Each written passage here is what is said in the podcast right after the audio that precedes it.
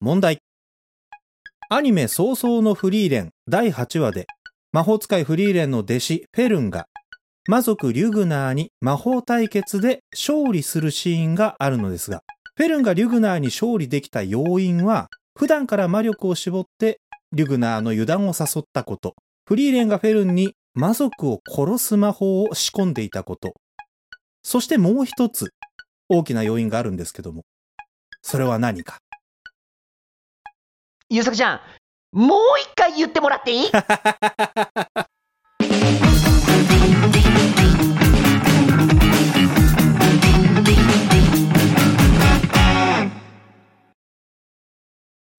ゆうさくちゃん、はい、ゆうたん。今日はもしかしてクイズですかそうです。先週私が体調を崩して一本取り損ねているので、ストックが欲しいということで、急遽クイズを作ってきました。 そういう裏側を言うんじゃないよ。えー、もうつまびらかにしていくスタイルでね、頑張っていこうと思うんですけども。 はい。えー、そんなわけで、ちょっと、まあ、あの、問題がね、長かったので、改めて確認なんですけども、アニメ早々のフリーレンからの出題でございます。はい。えー、早々のフリーレン第8話で魔法使いフリーレンの弟子フェルンっていう、んあのふくよかな女の子がいるんですけどもねうんそうんうんの子が魔族リュグナこれ諏訪部さんが声当ててるいい声の魔族なんですけど、うんうんうん。えーそのリュグナを魔法対決でやっつけるんですよもう殺しちゃうんですね、はいはいはい。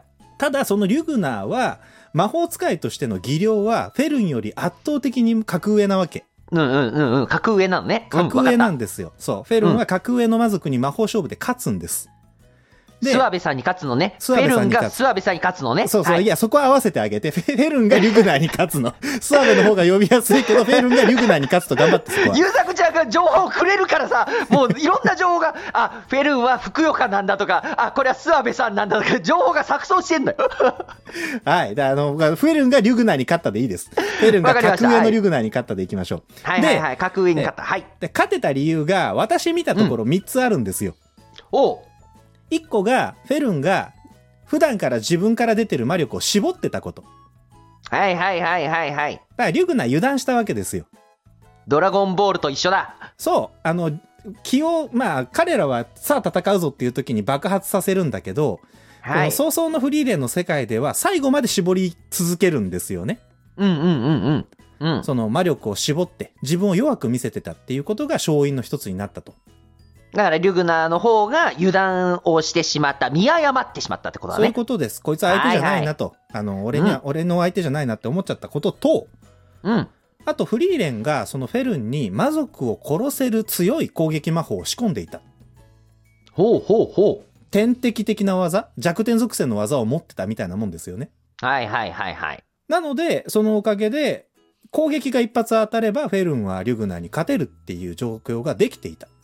うん。とはいえリュグナーは格上なんですよでもう一個フェルンがリュグナーに勝てた要因があるんだけどそれは何でしょうかっていう問題なんですがこれもう聞いてる方はわかると思うんですけどアニメなり漫画なりを追いかけてる人はあれだなってすぐわかります、えー今回の今回のコンテンツの趣旨は見てたらわかるんだけど見てないやつがウミガメのスープ形式で回答を絞っていって果たして正規の回答にたどり着けるのかというそういう主題に、えー、思考になっておりますね。いやー、むずいよ。いやあのウミガメのスープ形式なので質問していただいていいんですよ。まあね。の私はえーイエスじゃかあじゃノあーかで答えられますから。イエスかノーか、あと関係ないですね。まあそうだね。だね。オッケーオッケー。まあじゃあ聞いていきましょうか。えーうウミガメのスープの説明っていいかないらないかな大丈夫かなウミガメのスープの説明するやっておきますか一応。はい。えーはい。あの、ウミガメのスープというのは、論理的には繋がっていない質問が出されて、それに対して、これはこうですか違います。これはこうですかそうです。っていう、その、回答者から質問者に対して、イエス、ノーか関係ないかなどのシンプルなヒントが得られる質問を重ねながら答えにたどり着く。という趣旨のクイズですね。クイズのフォーマットの一つです。そうですね。ということで、えー今のね、ふ早々のフリーレンからの問題に対して、ゆうたんとウミガメのスープやっていくんだけど、ゆうたんはとにかく漫画もアニメも見てないんだよね、早々のフリーレンは。見てないね。もう本当にナウオントレンドに乗らないよね、あ なたはね。周りがね、騒がしいと、それから 距離を置きたくなるっていう、天の弱なので、王道歩けない人なんで。そうだね。誰が知ってるんだよ、それっていう作品をね、扱ってるのが、うちのチャンネルのチャームポイントですけども、さあ、はい。えーとにかく今回は早々のフリーレン、この問題は早々のフリーレンですけども、何か確認していきたいことありますかそうですね。では、えーキャラ名が思い出せないからなんだけど、えーふくよかな女性の方は、諏訪部さんのことを好きでしたかフェルンね、えー好きではないです。あ、好きではない。オッケーオッケー。関係はありますかその二人の関係性というのは、うん、倒すことによ、要因として関係がありますかないですね。ああ、そうなんですね。武器は関係ありますかあるとも言えるだろうな。あるとも言える。うん、その武器というのは、剣ですか違います。斧ですか違います。えー書物ですか違います。あその武ま器は呪文ですか、そうですね。あの、呪文というか魔法です。攻撃魔法です。あその、2番その時は魔の法答えですね。そうそうそう。攻撃魔法。その攻撃魔法はこの第3の要因に、えー関連付けられていますか関係します。関係する。えーその言葉を、えーその呪文は、魔法は、えー言葉ですか言葉が重要ですか重要ではありません。重要ではない。無言で打ちます。無言で打つ。無言で打つということは関係ありますかあー、あるかも。あるかも。ああるってるかも思ってもいいかも。うん。えーでは、その呪文を打つときに、うん。フェルンは、リュグナーに姿を見せていましたか見せていますね。もう2人で向き合ってバンバン魔法の応酬をしています。うん、うん、うん、うん。その魔法は、罠みたいな形で、リュグナーに当たりましたかいいえ。リュグナーが魔法に当たった時の描写というものは関係ありますかあー、あー、うーんちょっと人によって解釈変わるかもしれないけど、僕はあるように思えますね。うーん。どこだろうな、どこだろうな。リュグナーが魔族であることは第三の要因に関係ありますかこれについては関係ないですね。関係ない。うんリュグナーは空を飛べますか、飛ぼうと思えば飛べたはず。それは今回の問題に関係ありますか関係ないですね。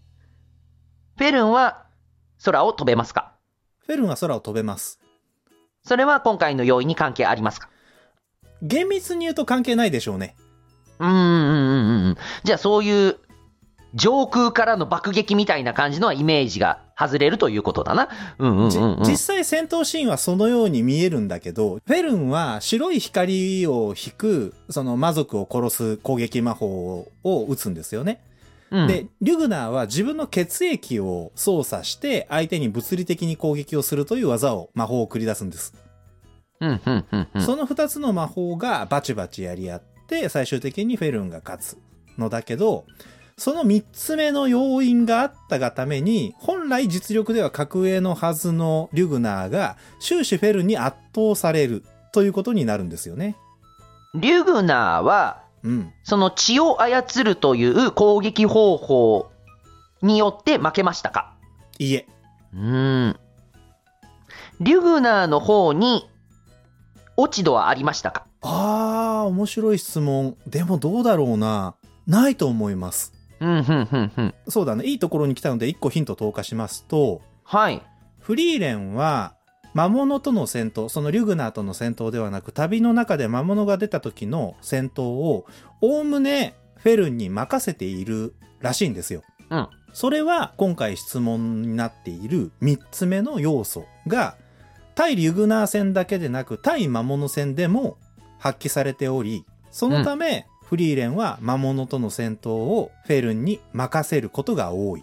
うーん。フェルンが人間であることは、リュグナー戦において重要ですか関係ないです。えーフェルンの体の大きさとリュグナーの体の大きさというものは大きく差がありますかなんか小人と巨人みたいな感じのああイメージ全ね。然全然、えーリュグナーは人間サイズの魔族なのでああ、もうわ一般的なサイズ、私たちが思うそうですね人間同士がこう向かい合ってるというイメージでいいんですね。そうですねあえー、結構頑張ったけど、う全然近づいてる気がしないんだけど、さっき言ったのが、その、魔法の、うん。魔法を打ち合うっているっていうところが重要になってくるから、そう。リュグあのナーは魔力切れを起こしましたか起こしていません。フェルンがリュグナーの魔力を無効化しましたかしていません。あ、おそらくなんだけど、魔法勝負っていう言葉で、意識に上っていない概念があるんですよ。それが今回の肝なんですけども、これがね、魔法戦闘じゃなかったらもしかしたら、この要素って関係あるって口から出やすいんじゃないかなって思うんだけどね。もうこれ今あれだよ、フリーレン履修してる人たちももどかしくって、もどかしくって、 うにうにしてると思いますよ。面白い魔法勝負ではなかなか出てこないところに着地点を見据えた結果体力勝負のフィジカルの方に行こうとしたけどそれは関係がないじゃあ魔法勝負だったら普段上がらないようなところってなんだ、でもね、言葉うんちょフっとフィジカルっぽいよ。ィジカルっぽいちょっとフィジカルっぽいちょっとなんだよフィジカルっぽいちょっとフィジちょっとフィジカルってなんだよ あの、思いっきりヒン大きめのヒントを出すと、あいやじゃあもうもうちょい頑張るまもうちだょいいですかまだ頑張りますかま だいいよまだいいよまだいいよまだいいよまだまだまだあ頑張って頑張って。もうちょちょっとフィジカルなのねちょっとフィジカルだね。うん、精神的攻撃などは関係がありますかありません。筋力操作などは関係ありますかありません。手足の欠損など関係がありますかありません。血液がなくなったらリュグナーは倒れてしまいますかそのような描写はありませんでしたね。うん、関係ないね。そうなった時にもう少しフィジカル。フェルンのうん。魔法攻撃。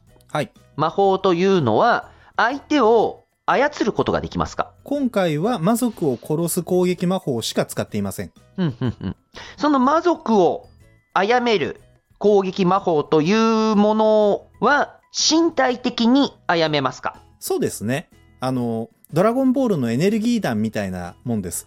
最終的には、リュグナーの心臓を物理的に、物理的にというか、ま魔法の光線で打ち抜いて、大穴開けて、殺害に成功しています。うんうんうんうんつまり、えーリュグナーは殺められた時に心臓部分を欠損して肉体的に殺められているということでよろしいでしょうかそうそうそう、もう欠損はいは大きいはくいはい大穴開けられて欠損して、そのまま滅びていくと。リュグナーは実本当に殺められましたかうん。あれは確実に仕留めたと言っていいと思いますね。オッケーオッケーオッケーオッケー。そうだなリュグナーには何か呪いや枷などがありましたかあー、ないです。そして、えーもう一個ヒント追加しますね。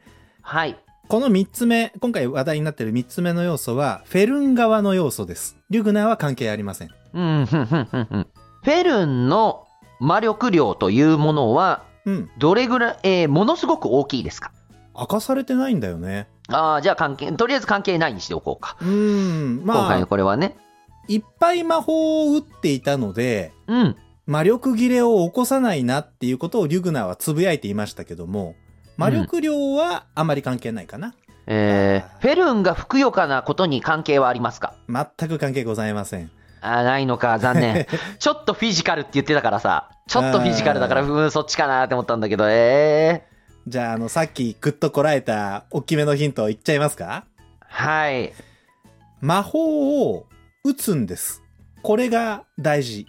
うん、うん、うん、うん、うん、うん。えー、フェルンは魔法を打ちましたか打ちました。それは、手から光線のように、ビームのような形で打ちましたか杖の先からビームのように打ちます。その杖は、フェルンが持っていることが重要ですかまあそうでしょうね。あじゃあ、遠隔で杖がどっか違うとこからで、不意打ちでやったとかそういうのではない。そういうのではないね。ちゃんとフェルンのいるあたりからズバズバ出ていたね。うん、うん、うん、うん。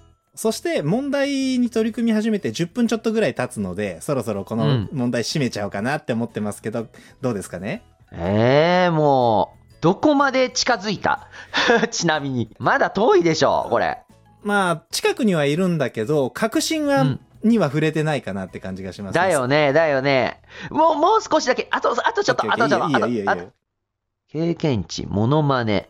ちなみに、えリュグナーは、うん。フェルンのその能力のことに気づいた時に大層びっくりしていました。ほう。その要素一つで、技量では圧倒的に上回る私が押されている。あという驚きをずっとしていてもうその要素1個で押し切られたと言っても過言ではないー。フェルンは、新しい魔法をその場で作れますか作れません作れません。あわからんわ、もう。もうだ、もう出てこない。わからん。いじゃあ正解いきましょう、えー正解は、フェルンは魔法の早打ちの名人であるほう。フェルンのことを舐めて背中を向けていたリュグナーにフェルンが一発魔法を打ち込んだ時にリュグナーが「早い!」って驚くんですよ。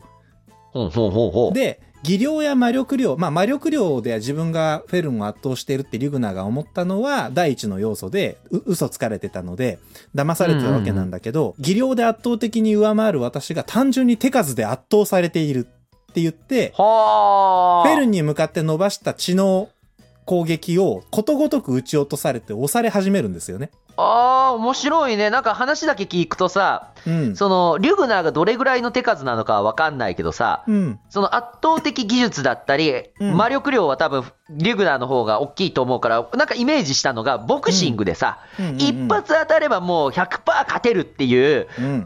あの、ヘビー級のスーパーストレートを持ってる選手が、うん。その、すっげえ速いジャブうん。うん。で、コンコンコンコンってやられて、いやいやいやいや、これ、これ、打つ暇ねえみたいな、打ったところで全部叩き落とされるっていうので、当たらんっていうので、圧倒されてるみたいな、そういうイメージを持ったんだけど。うんうん、まあ近いんじゃないですかね。その、リュグナーの方も血液を操る魔法で、無知みたいにね、自分の血液を使ったり、盾みたいにして、その、フェルンを囲ってみたりとか、硬い壁みたいなのを作って、消耗戦だってやってみるんだけど、とにかくフェルンは早く魔法を連発し続ける。で、 こう、消耗戦に持ち込もうとしても、このままでは自利品でやられてしまうっていうぐらい、そうだねそのとにかく手数で追い詰められるんですよね、リュグナーが。で、珍しいな。うん。うん、ほんと珍しい。で、これ私の考察なんですけど、フェルンが撃ってたのは魔族を、あの、フリーレンが教えてくれた魔族を殺す魔法なんですよ。うん。だから血液が武器であるリュグナーの天敵だったんじゃないっていう風に思えるんだよね。血液って自分と同じの体の中にある成分で作られるからさ、それも魔族だって解釈できる気がするじゃない。あー、拡大解釈でね。オッケそーオうッケそうー。そうそう。だから武器として使ってる血液が、フェルンが武器として撃ってくる魔法と相性が悪い。当たったら砕けちゃうみたいな描写がいっぱいあるわけよ。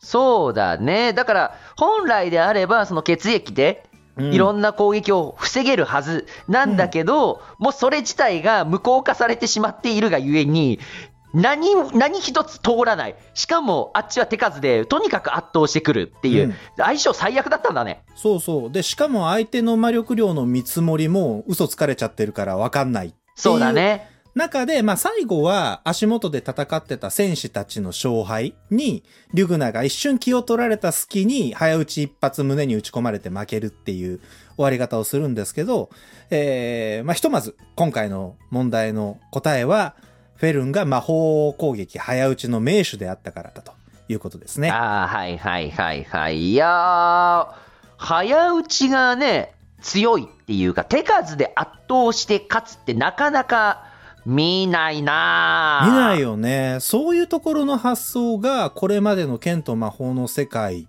の、まあ、ファンタジーものの話と、ちょっとずれてて面白いなっていうのが、その、早々のフリーレンの魅力の一個のような気がします。そうだね。問題。漫画、ジョジョの奇妙な冒険。第6部のラスボスプッチ神父が、かつてジョースター家の天敵、ディオから教わった天国に行く方法という手段を使って、まあ、非常に強いスタンドを手に入れるという描写があります。天国に行く方法には14個のキーワードを緑色の赤ちゃんに向かって呼びかけるという条件があると。まあ、この辺はあの、あんまり関係ないんで飛ばしてほしいんですけど、その14個のキーワードは、螺旋階段カブトムシ、廃墟の街イチジクのタルトなど、全く意味のない言語の羅列となっています。うん。で、当時、ジョジョの奇妙な冒険第6部を読んでた人たちは何なんだこの言葉の並びは。またひろきしょひろいこちゃんわけわかんないことやってらって思ってたんですが、これの出典が、ジョジョの奇妙な冒険のスピンオフ小説オーバーヘブンで明かされます。さて、この意味のない14個の言葉の羅列、何でしょうえー、意味のない14個の言葉の羅列。意味がないのね。はい。意味はないんですが、ちゃんと理由があってその14個の言葉が選ばれています。言葉に意味はないです。どうしてその14個が、えー、天国に行く方法としてディオからプッチ神父に伝えられたのか。その14個の言葉は一体何なのかを当ててください。えー、そうだな結構難しいそよ、これ。難しいね。で、全然関係ないけど、そやっぱここ触っとかなきゃな。緑色の赤ちゃんってな んだ気になる。もう、情報、だから、入れてくるなって、クイズの中に新しい話し情報出すやとめ長ていんですけど、知ってやめれやめれやめれやめれクイズさせろクイズさせろ楽しませろ14個14個ねさあどんどん音階は関係ありますか関係ありませんあ音階あーかすってるカステルかすってるピアノの鍵盤は関係ありますかないですね楽器は関係ありますかありませんドレミはソラシドというこの言葉には関係ありますかありませんうーんいやなんか突然割といいとこに来ててびっくりしてるよ曜日は関係ありますか曜日は関係ないですねちなみにお14という数字にも意味はないですうーんおそらくこれじゃあがその15でも10でも良かったんだろうと思いますが本当に意味がないんだうん意味がないことに意味はありますか意味はないことに意味はあるか。うーん、難しい質問だけど、うーん、まあ、ないか。この、この反応はないな。 ないにしておいた方があ話が進みそうだ。厳密にディオのメンタリティを掘り下げていくと、あるとも言えるかもしれないが、まあ、そこまで考えるのはおそらく難しいだろうなっていう感じですかね。うん。それはプッチ神父だからこそできたことですかというのは、うん、じゃあ関係、関係ないというか違うし、なんか全然違うとこに飛んじゃったね。うん、えーっどっとち、かっていうと照準はディオに定めた方がいいですね。うん。月は関係ありますか月は関係ないです。星は関係ありますかありません。血は関係ありますかち、ち、えーと、ブラッドという意味の血であるならば関係はないです。遺伝子は関係ありますか遺伝子はね、関係してると言えなくもない。うーん。遺伝子は関係していると言えなくもない。声は関係ありますかおー、あるかも。ある、ああるる、かもあると言いましょ音は関係ありますかう。あります。ほうほうほうほおすごう。い周波す数は関係ありますかごい周波数までいくと関係ないかな。うん。そこまで厳密じゃないかな。同時に音は鳴りますかならないでしょうね。なんだろうな。賛美歌は関係ありますか賛美歌は、賛美歌自体は関係ないけど、発想は悪くないぞって感じ。うんうんうんうん。オーバーヘブンで合ってますそういえば、その出展されたやつは。うん。オーえーバーヘブン。合ってます、合ってます。えっ、と、ジョジョバ、バーサスジョジョ第2弾、えーオーバーヘブンですね。西尾維新先生が書いてらっしゃる作品です。うんうんうんうんオーバーヘブン、オーバーヘブン。神様の名前は関係ありますか一切ございません。うん。もっと身近な雰囲気。うん、うん、うん、うん。えーっと、さっき関係あるって言われたのが、音楽だったり賛美歌とかは関係がある。歌系は関係があるっていうことになった。周波数まで行くと違う。楽器は関係がない。なんだろうね。 なんだろうね。割とね、今ので、勘のいい人だったら当てちゃうんじゃないかなぐらいのネタが今揃ってます。マジでうん勘悪いからね。 あの、これは、この14のキーワードがどうしてここで選ばれてるのかっていうことに、に西尾維新先生がおそらくオリジナルで理由を考えたああ、はいはいはいっはい。ていう、その隙間を埋めた系のネタだと思うんですよね。うんうんうんうん。で、ちなみにジョースター私家のがこのページを読んだ、読んで、西尾維新先生が、 14個の言葉をこのように解釈したんだなっていう時のを読んだ時の感想は、うん。ちょっと苦しいけど、いい落としどころなんじゃないかな、です。全然、逆にわかんなくなるわ。 えーっと、なるほどねっていう感じはある。うーん。いえーっと、これ、直接的に関係ないからちょっと質問なんだけど、うん。一部って、はいいつ頃の話だっけ、あれ。一部は、えーまだ人間だったディオとジョナサン・ジョースターからが話が始まる。話が始まって、あれっていつ時代だっけえー、っとね、いつだったっけな、1800年代のイギリスとかだったっけな。はいはいはいはいはい。えー、アメリカの州の数は関係ありますか関係ないっす。うーん。そんな大きい話じゃない。うん。あ、そっか。身近なことだって言ってたもんね。すごいちっちゃい話。すごいちっちゃくて、別に14じゃなくても10でもありっていうぐらい意味のないこと。意味がない。さあ、10分ほど経ったので、一つヒントを投下します。はい。このオーバーヘブンという小説は、ディオの手記という体裁で書かれています。うん。で、これは第3部。海底から引き上げられたディオ様がインドの館に今日構えてから書き始めたっていう設定で、なんか、ジョータロがディオをやっつけた後に燃やしたものらしいんだよね。うん。だから、このオーバーヘブンの最後のページは、ジョースター家が来たあいつらをた倒して続きのことを考えようで終わってるんですよ。うんうんその後、ジョース、ジョー太郎にやっつけられちゃうので続きが書かれてないんですが、この作品の中ではかなり精神的なディオの中での内政が描かれていて、うん。うん。ディオの両親の話とかいっぱい出てきます。へえ。ヒントここまで。ディオが人を殺めた数と関係ありますかないですね。お前が食ったパンの数ってやつですね。そうそうそうそうそう。覚えてないっつってんだから。。うん。もしかしたら覚えてんのかなって、ここまでは覚えてたけどさ実は豆だったとか ね。違いますね。そうそうそうそう。手記だからね、こう日記に書いてたとかさ。 正の字書いてたみたいな違います。そうそうそうそうそう。えー、オーバーヘブン。小説のタイトルは関係ありません。はい。率先してえー、つぶやいた言葉に関係あるとかないとか 言い出し始めましたよ。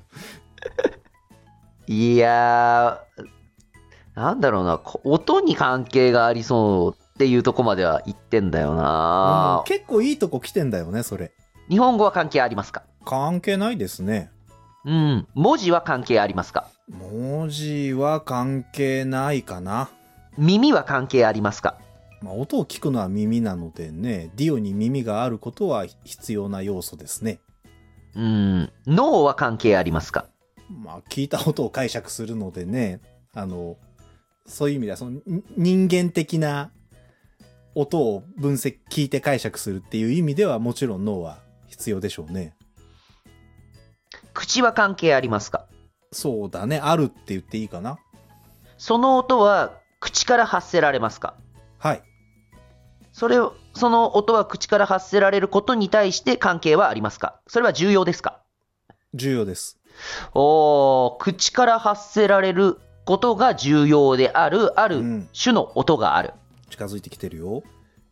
なんだろうな。それは口からしか発することができない音ですかそうですね。そうなんだ。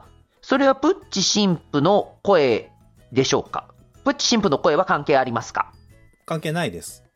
さあ、そろそろ、制限時間いっぱいじゃないですかね。結構いいとこ赤ん坊はまで関係ありまますかす。赤ん坊、その、緑の赤ちゃんあーというわけではなく、子供や赤ん坊という存在は関係しますか子供の方が関係します。子供の方が関係する。子供。まあ、子赤ん供坊も子供関係してるだろうけどね。子供の方がイメージしやすいのね。しやすいと思うな。それは思い出ですかはい。いいうよ。ん。非常にいいよ。子供の頃の思い出が、それら14個のキーワードに当てはまったりしますかあー、それはあれだよね。その、いくつかのいろ、いろんな思い出からキーワードを抽出して14個並べたっていうニュアンスだよね。そうだね。じゃじゃあ関係なさそうであだればから。違うね。違うよね、違うよね、うんそういうことじゃないんだよね。いいとこ来てうーんるいいとこ来てるよこ子供、子供であること。ええそろそろ限界かな、限界だね。いいとこまで来たと思うんだけどいやね。いギいブアッとプ、こまで来ました前線しましたよギでブアはップです。はいでは該当のページ読み上げますはい。そうだ、キーワードのことも書いておかなければ。天国に行くための14の言葉だ。これは合言葉であり、また同時に文字通りのキーワード、天国の扉を開けるための鍵となる言葉でもある。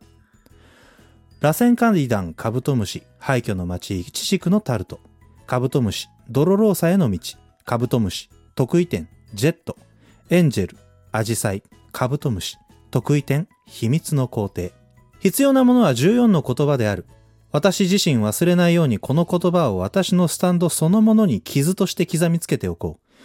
もっともその心配はほとんどない。忘れる心配などほとんど皆無である。だからこその合言葉だ。言葉自体には指してる意味はない。母が幼い私を寝かしつけるために口ずさんでいた、ただの子守歌の歌詞なのだから。ということで、正解は、ディオが子供の頃、お母さんに寝かしつけの時に歌ってもらっていた子守歌の歌詞であった。子守歌は出てこんなそっかでもめっちゃいいとこ行ってたよ、要素としては。だよね。うまあ、ん近づいてるって言われて、そんな近づいてんのかなって思ってたけど、意外と近所まで行けてたね。 そうそう。だからこの小説がディオの手記でかなり内面掘り下げていて、かつ両親が出てくるっていうのも掛け合わせると、あそっかそっかもしかしたら迫るそっかそっかかもしれないね。だね。いやー、そのあたりを置いてきちゃったからね。他のところから攻めていったから、そこへ行けばよかったね。あー、失敗した。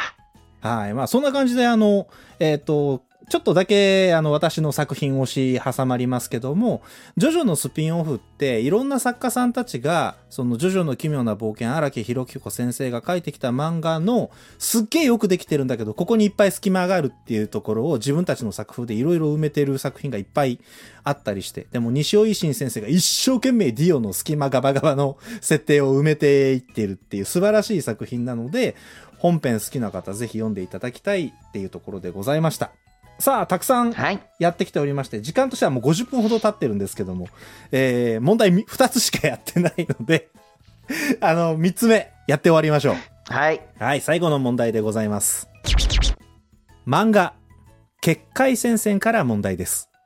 ある日一夜にして異界と繋がってしまった元ニューヨークヘルサレムズロットを舞台に世界の均衡を保つために戦う秘密結社ライブラのメンバーの活躍を描く物語結界戦線。その第2部作品であるバックトゥーバックの第1話で主人公レオくんのアパートの部屋に同僚のザップがあるものを投げ込みます。それは何でしょ俺これ知ってっかもしんない。おやおやバックトゥーバック俺持ってるかもしんでも、なんか忘れてる。えー、人の頭じゃなかったか、それう。あーカットでいきましょう、この問題はそうか、知ってたか。知ってるよ。結界先生は好きだもん。そっバッか。クいや、正解です、バック正と解です。バックトゥーバックのあれ、1話でしょあの、一話一話 Xbox みたいなの買って、あ、今からゲームするんだっていうので、そレうそオうそう君そうがウキウキになってたら、とんでもないもの投げ込まれて、世界がやべえんだって言われて、 そうそうそう。あの、アメリカの特務大使の生きた生首が放り込まれて、えー、そう、レオくんの平穏な休日が吹っ飛ぶっていう、そんな一話からそうそう素晴らしいよね。ねあとマンションがなんか、マンション追い出されるのもそこだっけそれはあ違れうやは、あれどうだったつか違かうな話だっけいや少なくともレオくんのアパートは生首放り込まれた後、暴漢が爆弾かなんか投げてきてぶっ壊されるん で、アパート吹っ飛ばされるのは、無印の方じゃなかったかななんか、区画くじがガチャガチャ変わって、お部屋 がいい、いい景観のところに変わっちゃったから、本当に30秒で出ていけって言われるかなとは思わなかったってね。ボロボロになっちゃう、それそれレオくん。そいれやあー。いや、最後すごい切れ味だったね。知っててクリアっていう、一番楽なパターンでした。ですね。いやー、それはね、私、結界先生はまあ好きですからね。そうか、そうか。いや、なんか、ゆうたんとはね、漫画の趣味とかアニメの趣味が合うようでずれてるようで、でもなんかたまに合うみたいなことがあるんで、そうそうそうそうそうそ今回はね事前の確認もなくこの辺だったら知らないんじゃないかなっていうのを集めてきましたけどまあでもあの3問中1問正解ということでう。し水平思考してねえのよ。理論的に何かやってねえのよ。えー、まああのそんな感じあー で、えーそれぞれ回答を知ってる方にはもどかしいけど知らない人には答えるの難しいっていうねあの、うんまあ論理的に整合性が取れてるものもあれば取れてないものもあるっていうこの答えの絞り方が難しいですけどこの漫画とかアニメを元にしたウミガメのスープってねまあでも今回は、え3問やってまいりました。まあ最後は知ってて答えられちゃったっていうところだったけど、ゆうたんどうでしたいや、難しい。難しいわな。うん、難しいし、面白いね。その、どういう風に意図して、うんうんその作品を描いているのかっていうとこまで、こう、考えが及んでいくから。んうんうんねうん、さっきの最初のさ、フリーレンのやつで早打ちとか、普通だったら物量作戦やってるやつって弱い設定になっちゃうかもしれないけど、うんそれをあえて強い存在にするっていう、この逆転の発想っていうのが面白いなって思うし、うん本当に意味のない言葉の羅列だったものをうんどうにかして意味のあるものに昇華させようっていうのが子供の頃にお母さんが歌ってくれた子守歌の歌詞であったっていうのが、なんだろうなちっちゃいちっちゃかった自分がもしかしたら聞き間違えてるかもしれないとかさ、うんうん、それ自体が自分が心地よい音だったから寝ちゃうっていうそれだけだったからもしれないうんっていう本当に意味がなくただディオにとっては大切な思い出だったんだっていうのが分かるそこに落とし込んだ西尾先生はやっぱすごいなと思いますしすごいよねそうそうちょっと苦しいけどでもありだって思えるよねそうそれぐらいじゃなきゃその意味のない言葉の羅列っていうものに意味を付随することってできないと思うんだそうだねいやもう本当そうだと思うわそうその上でだその上ではバックトゥーバック最後の結界先生のやつ投げ込まれたのなんでしょうっていう 頭は出てこんのよ まあだからどの問題もさこれあの漫画とかアニメでウミガメのスープするときに絶対やんなきゃいけない定石なんだろうなって思うんだけどどういう作品なのかっていうのを最初確認しないといけないよね自分が知ってる作品だったらいいけどさなんかそその作品によってやっぱり今ゆうたんが言ったように物量作戦が強く書かれてる作品もあれば弱いものとして扱われてる作品もあるわけでどうそういだうねベクテル、ベクトルとか価値観を持った作品なのかっていうのを大きいところから掴んでいってである程度の広いところその作風みたいなのがつかめたら改めてじゃあ迫っていくとかっていうアプローチが大事なんだろうなって思うのでね結局だから作家先生のさじ加減一つみたいなところですから作家先生を読んでいそうだくクイズだったね。 そうだね。あとはその、今の考え方自体が作品を楽しむためのうん、一つの方法かもなって思ったよあ。あそその、れはそうでしょうね。うん、作品自体の大まかなもの、世界観とか、そういうものをしっかりと分かった上で、それぞれのキャラクターだったり、物事に対して深く深く、小さく小さく切り込んでいくっていう、マクロからミクロで合ってる大きいのからまあちまあっちゃいそうでってすいうねの。合ってると思いなんまかすそういう感じの、その作品自体の楽しみ方のフォーマットの一つというので、ちょっと置いといてもいいんじゃないかなっていうので、そうだね。すごい楽しかったですよ。はい。まあ、あの、そんな感じで、あの、意外とクイズ作るの難しかったので、あんまり数はできないかなって思うんですけど、まあでも僕も問題出すの楽しかったので、で、ゆうたんも答えるの楽しかったということなんで、また折を見て、えー、和数稼ぎも兼ねてやっていこうと思いますので、面白かったぞっていう方は、チャンネル登録、高評価、あと感想のコメントね、えーなどしていただければと思います。もういろんな人がゆうたんがもだえてるの見ながらもどかしい思いをしたと思うので、早く答えろと、そんなこともわからないのかと、 クイズの答えが出ているクイズ番組には強気に突っかかれる的コメントを期待してお待ちしておりますので、よろしくお願いいたします。それでは今回はこれで終了です。ありがとうございました。ありがとうございました。